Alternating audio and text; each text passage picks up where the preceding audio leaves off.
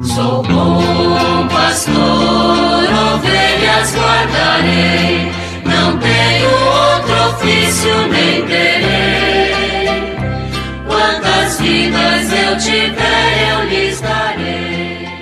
Muito bom dia, meus amados filhos e filhas, ouvintes de nossa querida Rádio Olinda.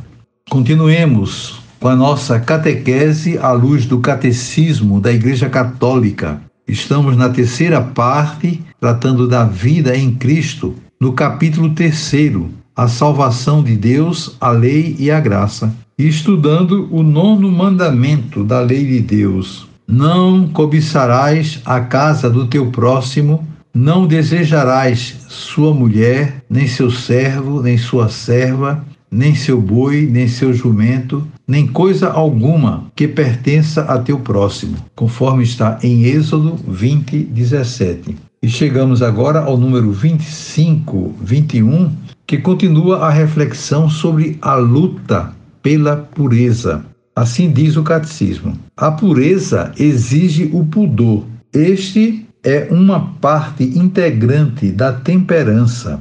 O pudor preserva a intimidade da pessoa. Consiste na recusa de revelar aquilo que deve ficar escondido. Está ordenado à castidade, exprimindo a sua delicadeza. Orienta os olhos e os gestos em conformidade com a dignidade das pessoas e da sua missão. O pudor protege o mistério das pessoas e do seu amor Convida a paciência e a moderação na relação amorosa. Pede que sejam cumpridas as condições da doação e compromisso definitivo do homem e da mulher entre si.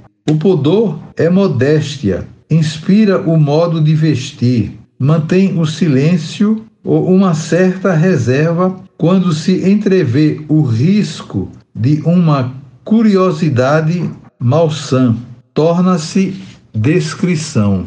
Existe um pudor de sentimentos como existe o do corpo. O pudor, por exemplo, protesta contra a exploração do corpo humano em função de uma curiosidade doentia, como em certo tipo de publicidade, ou contra a solicitação de certos meios de comunicação a ir longe demais na revelação de confidências íntimas. O pudor inspira um modo de viver que permite resistir às solicitações da moda e à pressão das ideologias dominantes. As formas revestidas pelo pudor variam de uma cultura a outra. Em toda parte, porém, ele permanece como o pensamento de uma dignidade espiritual própria do homem. O pudor nasce pelo despertar da consciência do sujeito.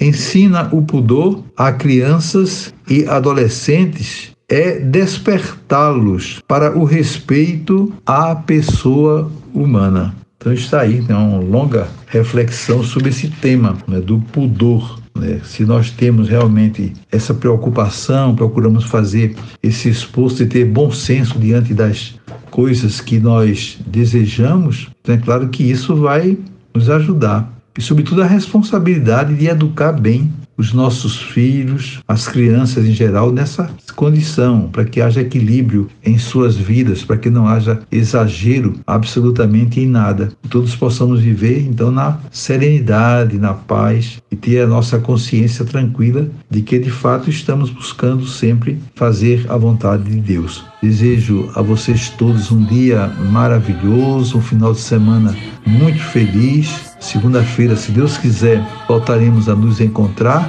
e sobre todos e todas venham as bênçãos do Pai, do Filho e do Espírito Santo. Amém. Sou bom pastor, ovelhas guardarei, não tenho outro ofício nem terei. Quantas vidas eu tiver